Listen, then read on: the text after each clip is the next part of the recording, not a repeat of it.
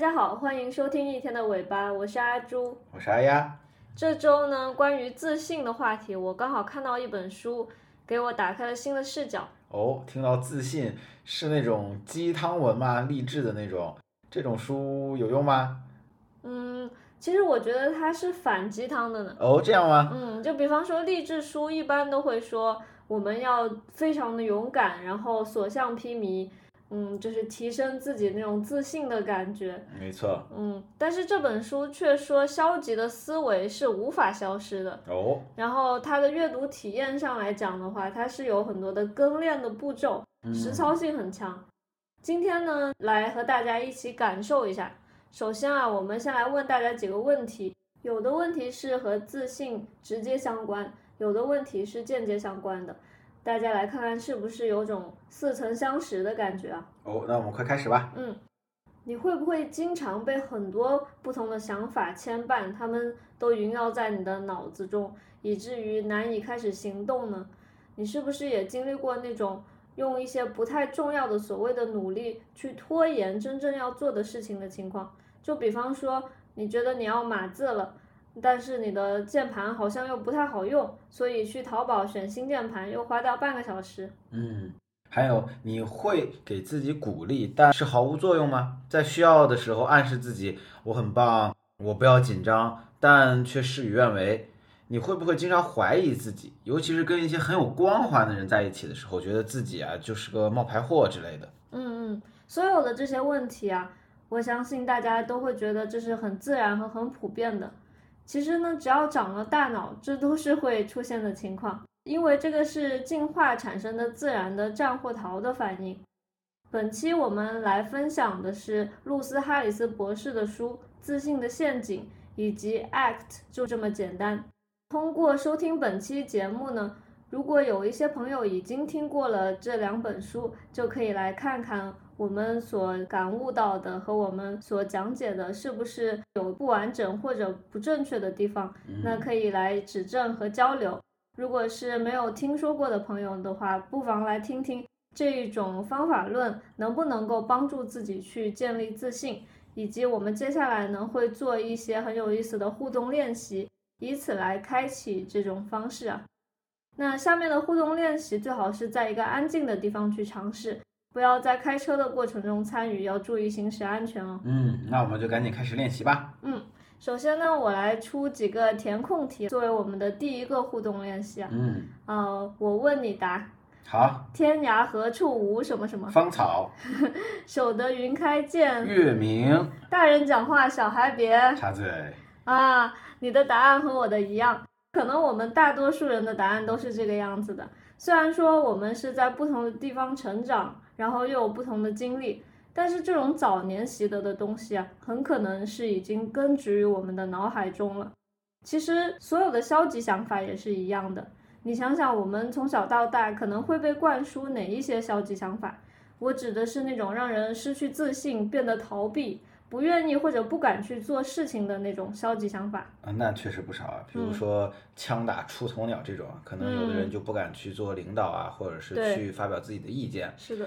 比如一些性别歧视的言论啊，导致女性的理科成绩难以提高。是。还有一些人身攻击，嗯，比如说你很笨呐，你这个不行啊，那个不行啊之类的吧。嗯嗯，确实是这样的。就像我们能够记住那些诗词啊、短语啊那样。我们也会很容易记住这些消极的想法，更何况消极的想法除了是被后天灌输的情况，逃避这种本来就是生植于基因中的东西，这都是我们大脑的正常的战或逃的反应啊。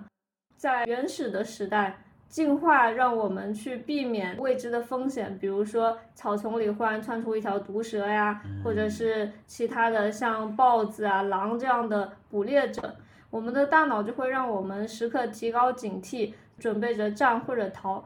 只不过今天我们的环境已经远远的比那个时候安全了，嗯，但是我们的脑子已经是形成了这种时刻都在提醒我们危机重重，然后有各种的困难，使我们产生一些恐惧感。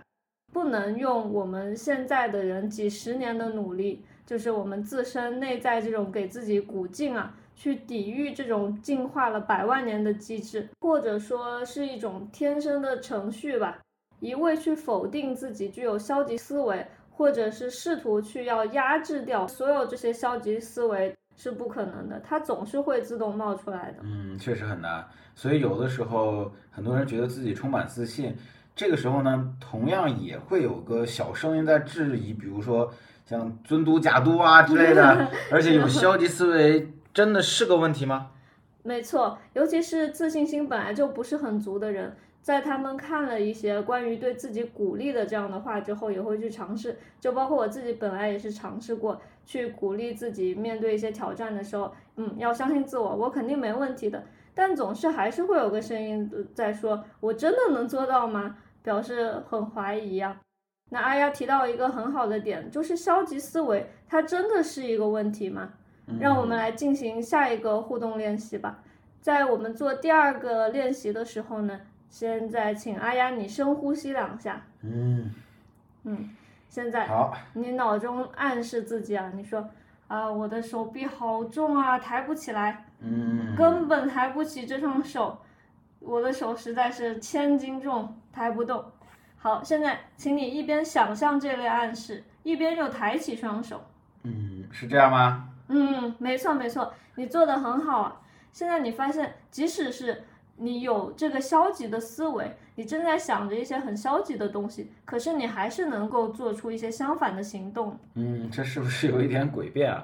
有点像给我面前放个蛋糕，一边嘴上说不吃，但是其实心里还是想吃，哦，然后下一秒就吃了。嗯嗯，那好，那我再举一个实际的例子吧。就比方说，现在这个冬天的早上啊，尤其是身在没有集中供暖地区的朋友们，大家是不是几乎每天早上都要跟自己的脑子谈判一下才能起床啊？但是无论如何，我们最终还是会起来的，因为我们毕竟有责任在身嘛。嗯，没错。所以不管我们内心有再多的消极念头，其实我们的行动啊，还是能做出来的。对的，与其要等我们积攒足够的勇气和信心去做某一件事情。嗯，那可能要等到不知道什么时候才能够积攒足够了。可是我们其实是不用等的。南非的黑人领袖曼德拉被判处了二十七年的监禁，其中他有前十八年是在一个非常恶劣和残暴的环境中，他们会被打、被饿饭，然后经历各种心理摧残，还要每天去做挖石灰的劳作。可是即使是在这种艰苦的条件下，他还是会激励着他的狱友。据他的狱友回忆啊，说是只要看到曼德拉一眼，就足够支撑他们好几天。哦，那会是什么样子？嗯，曼德拉这是多么坚强无畏啊！嗯，他确实是非常坚强啊，但他并不是无所畏惧的。据他自己说呢，他在监狱中经常感到很害怕。他说：“我当然害怕，我不能假装自己很勇敢，可以打败全世界。但是呢，他有自己的梦想。”他希望创造一个黑人能够自由生活的，就是所有人不论肤色都平等的社会。所以，虽然他和我们所有人，几乎所有人啊都一样，没有办法去改变内心那种害怕的感觉，没有办法去就真的心里一点恐惧都没有了。但是呢，他可以控制住他的肢体的动作，不管是让声音变得更和缓和坚定，然后表情更舒展和坚毅。或者是走路的姿态，昂首挺胸等等等等，因为他的狱友每次看到他能够坚定，然后很闲庭信步的走过他们那个监狱的走道的时候，就觉得被他鼓舞。是的呀。所以我们要努力做到的就是先做出自信的行为，而不是去先建立自信的感受。这个是这个 act 里面最关键的信息。我们上次看崔娃的脱口秀，确实听到他模仿曼德拉那种。缓慢的说话腔调啊，很有领导的风范。嗯，这本书确实讲的和我们以前看的不太一样。我记得之前那种不断鼓励自己有信心，的确说的挺好。嗯，读的呢人是热血沸腾，可是实际行动还是内心打鼓，反而更加怀疑自己。现在呢知道了，其实勇敢自信的人啊，不是不会害怕，而是呢先拿出自己自信的一种状态。嗯，是的，是的。那脑中的恐惧和逃避呢，就是我们像我们肉体上的痛觉一样，是被演化出来保护我们的。不过不同的是，痛觉是真的在痛，恐惧啊，其实你细想起来，它根本就不会带来什么。只不过如果你太把它当回事情，才是会带来一些负面的东西。这个就是我们下一个互动练习呢需要去感受的。哦，那是什么呢？我们赶快进行下一个互动练习吧。嗯嗯，现在开始第三个练习啊。现在呢，哎呀，你把双手掌心向上的摊开，嗯然后手指并拢，嗯就像摊开一本书一样，然后把这本手做的书呢抬起来，放到脸前挡住眼睛。哦，嗯，好了，嗯嗯，啊，对对对，你现在就保持这个姿势来看着我啊，你的手不要动，看看来看着我。听众朋友们可以保持这种用相当于用手双手捂住眼睛的姿态，再去看看旁边的人或者看某样东西。这样看你什么都看不到啊，这不相当于挡住自己的视野了吗？对对对，你会发现根本就没有办法看。我们在现实中其实经常就陷于这种尴尬之中，就像是开头那个问题啊，也像阿亚你刚才说的，就是有负面的思维真的是一个坏事情吗？就像我们一开始提出的那个问题一样啊，嗯当你的脑子里千头万绪的时候，你就很难去专注于你面前，不管是你美好的事情，或者是重要的事情，你完全就被脑子里各种复杂的情绪所覆盖住了。我们的双手此刻呢，就好像是那种负面情绪一样，侵占了我们整个头脑，挡住了我们的视线，使我们被各种担心或者恐惧，或者各种对自己的不信任去控制住，以至于不能专注当下，不能去欣赏一些美好的东西，也不能去追逐我们自己的理想啊。没错，就像其实我们有一个很好的比喻啊，就是大脑其实就像处理信息一种带宽一样。嗯嗯那就像刚刚阿朱说的这种情况呢，我们负面情绪呢就会占据我们很大一定程度上的带宽。那我们在这种情况下呢，就会有很多的忽略，就相当于是一叶障目了嘛。对。那我们到底应该怎么做呢？是的，所以我们一开始已经讲了，我们没法控制这些负面情绪在我们的脑中，但是呢，如果我们去与之缠斗，又会更加的占据我们的带宽。嗯不过其实你现在已经做到了，因为你现在的手不是已经放下来，然后看着我了吗？嗯，就是说，虽然你的双手他们并不是被剁掉了，或者说消失了，你的双手还是放在那里的。但是就好像负面思维啊，只要你不要让它占据眼前这个位置就好。那现在呢，你肯定好奇，到底我们具体在日常生活中怎么做，才可以让我们的负面情绪变得不那么突出，让我们更容易去做出自信的行为呢？它其实是有一个叫做 name n a m e 的方法论啊，嗯是四个词组的缩写。但是如果我现在去讲的话，就讲搞复杂了。那我们就来继续下一个练习。今天能够听到这里的听众朋友真的是做的很棒啊！我们要开始我们的第四个练习了哦。现在来闭上眼睛，深呼吸。你想象一个你目前啊最影响你自信的自我评判，就是这个想法呢，它会经常导致你踟蹰不前。你可以告诉我是什么吗？嗯，让我想一下啊。嗯我想，我觉得应该是我到底能不能把这个事情处理好？嗯，那你是说我到底能不能把这个事情处理好嗯？OK，好，现在你就想象，然后你并且相信你刚才说的这个，我到底能不能把这个事情处理好？嗯嗯你相信这个这个东西啊？嗯好的，现在请你在我到底能不能把这个事情处理好的前面加上这样一句话，你就加上我有一个想法，然后之后巴拉巴拉再说一下你的那个，也就是我有一个想法，嗯我到底能不能把这个事情处理好呢？嗯嗯嗯，加了这样一句话之后啊，你可以注意到你自己呢是跟这个想法有了一点距离了。嗯，好像一开始是更针对于我，现在我能有一点感受到这是一个想法。嗯嗯，这是很好的体会哦。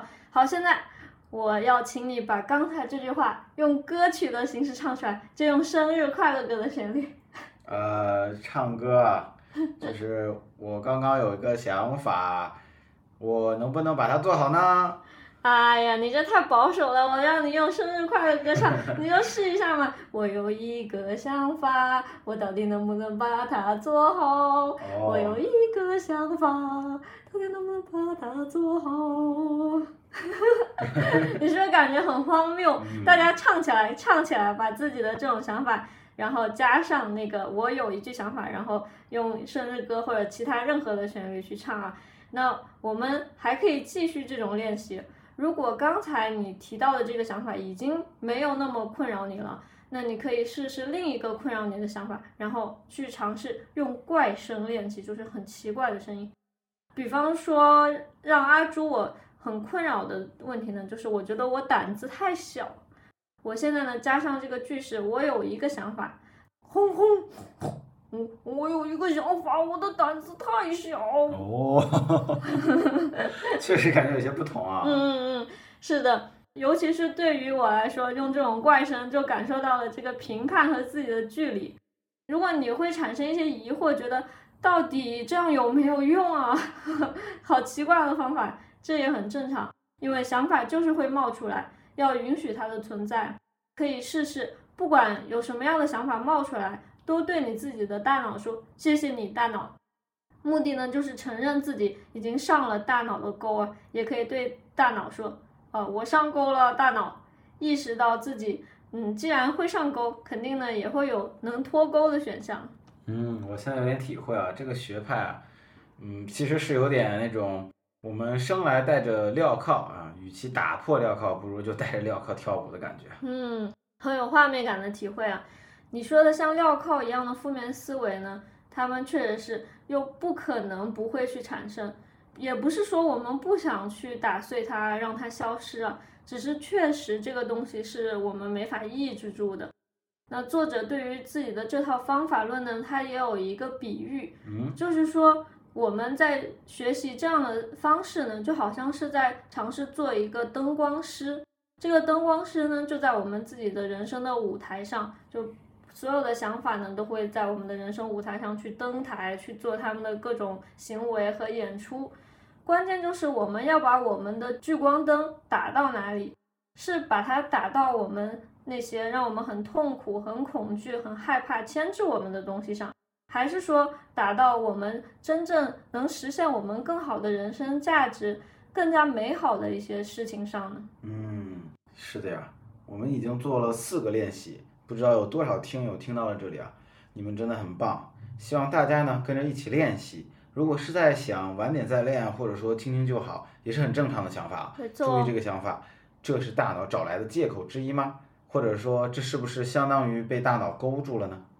在保证环境合适的情况下，大家也可以随时查看 show notes，从中返回练习一开始哦。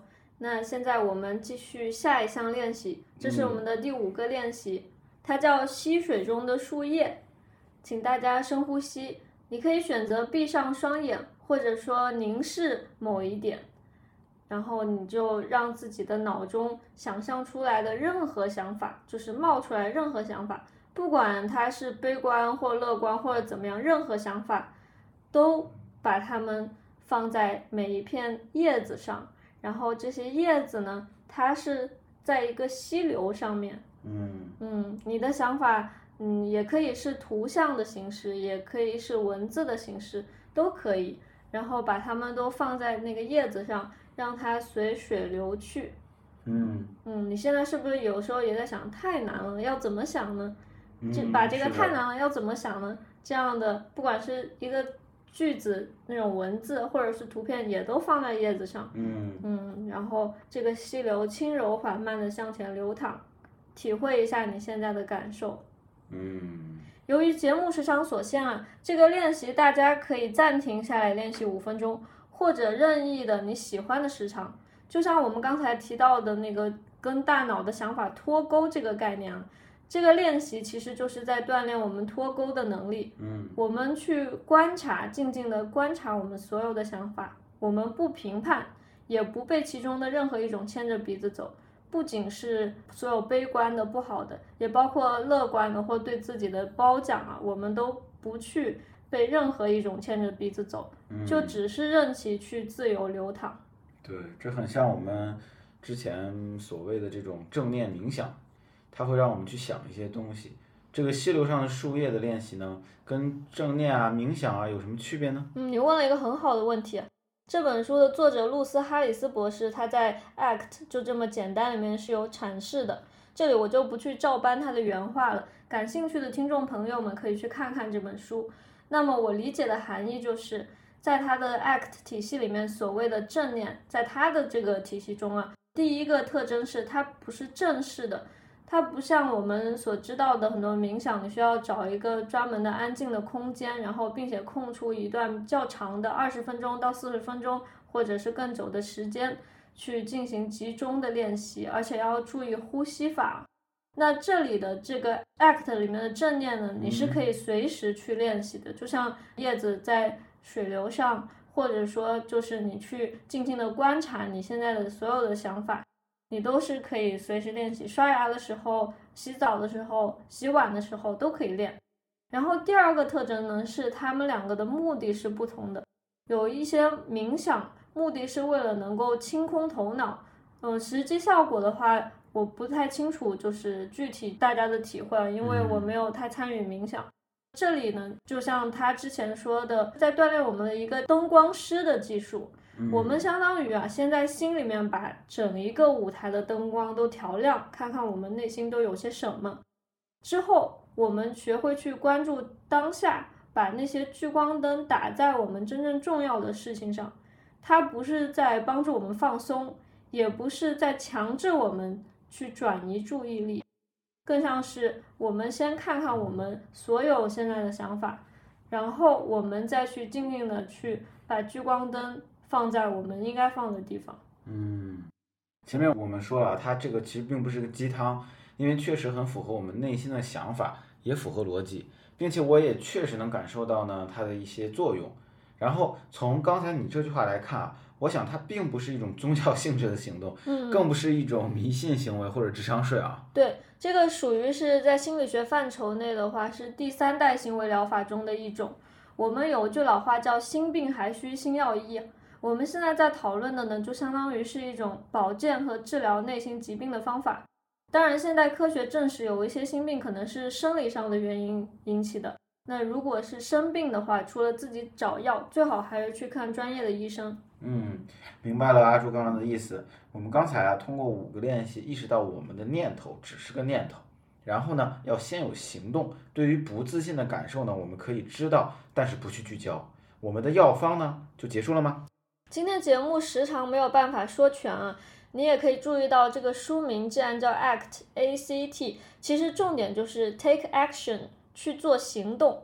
我们再来从头捋一遍啊，很多时候呢，我们不行动是因为有很多的念头的阻挠，就包括很多不自信的念头。嗯，没错。那么在这里，我们不是说暗示自己我最强，我最棒，然后来从此来找到自信的感觉。因为那些坏的感觉还是会来，坏的感觉其实不是问题，每一个人都会去经历这种不断有坏感觉冒出来的时刻的。问题就是我们花费了过多的心力、过多的精神去跟坏的感觉缠斗，想要去压制它，想要去避免它，想要沉浸在那种好的感觉里面，彻底去忘掉那些坏的感觉，然后呢，却又一次次受挫，感到不自信。然后不自信就更难行动，不行动，我们的技能得不到增长，又再次的不自信，从此陷入恶性循环。这又该怎么办呢？这里面呢，我们的行动思路就是我们最前面提过一嘴的 name，英文我就不念了，它是注意、接受、制造空间、扩展觉知的缩写。嗯，我们通过这些一系列的练习，学会去注意我们脑中的想法。当我们加上我有一个想法，然后再提到那些负面的想法的时候，我们就会知道它跟我们之间是有个距离的。然后呢，我们去尝试接受他们的存在，甚至包括给他们起一些外号，起一些花名。比如说，如果阿朱我没有自信的想法突然冒了出来，然后我就对自己说：“哦，苦哈哈猪又出现了。”而不是去说之前常见的那种我心里会有的抱怨，哎呀，我好倒霉啊，好惨啊！这样的话，我们就对它进行了一个接受，接着呢是制造空间，我们不是说了那个舞台灯光师的概念吗？我们把舞台给它扩大，这样负面的想法呢就会显得更小了。我们的聚光灯能打的范围，能照耀的更多的，就可以去凸显那些我们好的、重要的东西了。嗯，我们给了那些负面想法更大的容身之地之后呢，他们就显得暗淡了，没有那么的扎眼。最后一步就是扩展觉知，让我们去参与当下的事情。我们刚才的练习呢，逐渐已经体会到了前三点，就是怎么去注意它，怎么去接受它，并且呢。怎么去给它制造空间？那么扩展觉知又是一个大部分了。哦，感觉今天讲不完了。嗯，长话短说，这就涉及到了我们的价值观了。因为我们只有在做符合自己价值观的事情的时候，我们的内心才能是平静的，而不是觉得我们在到底在做一个什么样的事情啊，违背了自己的内心啊。然后价值观它是没有任何优劣之分的。都可以通过一些中性的词语去表述，哪怕是曹操，你也可以说他自私、目中无人，因为他说宁可我负天下人，不可天下人负我。但是换一种表达呢，你也可以说他是重视个人利益的实现。总之，这就是一种价值观啊。除了一些我们知道自己所认同的价值观之外，其实我们还可以做一个这样的嗯想象，就是想象一下。当你已经获取了完全的自信，你会如何度过你的一生啊？这个时候，你就会发现你能够想出一些你的价值观和你的目标。同时呢，你还可以在几个方面，就包括在你的关系上，不限于爱情关系或家庭关系，在你的工作上，在你一些娱乐的方面，以及在你就包括你自己的身体。这几个人，这几个区域中，你都可以选出代表的人物，然后你想象这些人物会如何评价你，你愿意这些人物怎么评价你，由此呢，又可以总结出你的核心价值观是什么。这个呢，才是我们值得追求的生活。当你得知了自己的价值观之后啊，你就可以去确定适合于你的短期目标、中期目标、长期目标。这些目标一定是可实现，然后可以去通过努力达成的具体的目标。在你确定目标之后呢，我们应该是从一个方面开始入手解决，因为我们的时间和精力是有限的。当你贪多的时候，没有办法达到，也会造成不好的后果。嗯，所以我们应该更加关注于过自己理想中的生活，而不是花费时间精力把聚光灯打在那些消极的事物上。关键就是行动起来。然后想办法调试，让自己的行动呢更加轻松。没错，我前一阵子看一句话很有意思啊，就是说，当你遇到糟心事，就在心里学那种中二反派的微笑，像嘿嘿嘿，事情变得越来越有意，又越来越有趣了啊这种的啊。嗯，没错没错，很有画面感，而且我觉得这个很实用啊。我们今天讲的两本书的作者也提到，恐惧它并不是白白进化出来的。你也可以叫它是恐惧，是害怕，但是同样的感觉，其实你也可以叫它兴奋、迫不及待，不是吗？嗯，像阿尼亚一样挖苦挖苦。啊，是的，然后也像你打的那个怪物猎人一样，说的那个龙看着是那么的恐怖，但是其实它也是那么的炫酷。关键就是你选择被它踩在脚底下，还是要骑在它的背上。嗯，我们知道现在流行这种丧。而我们每个人呢，也都有这种时候，难免会想放弃啊、躺平啊。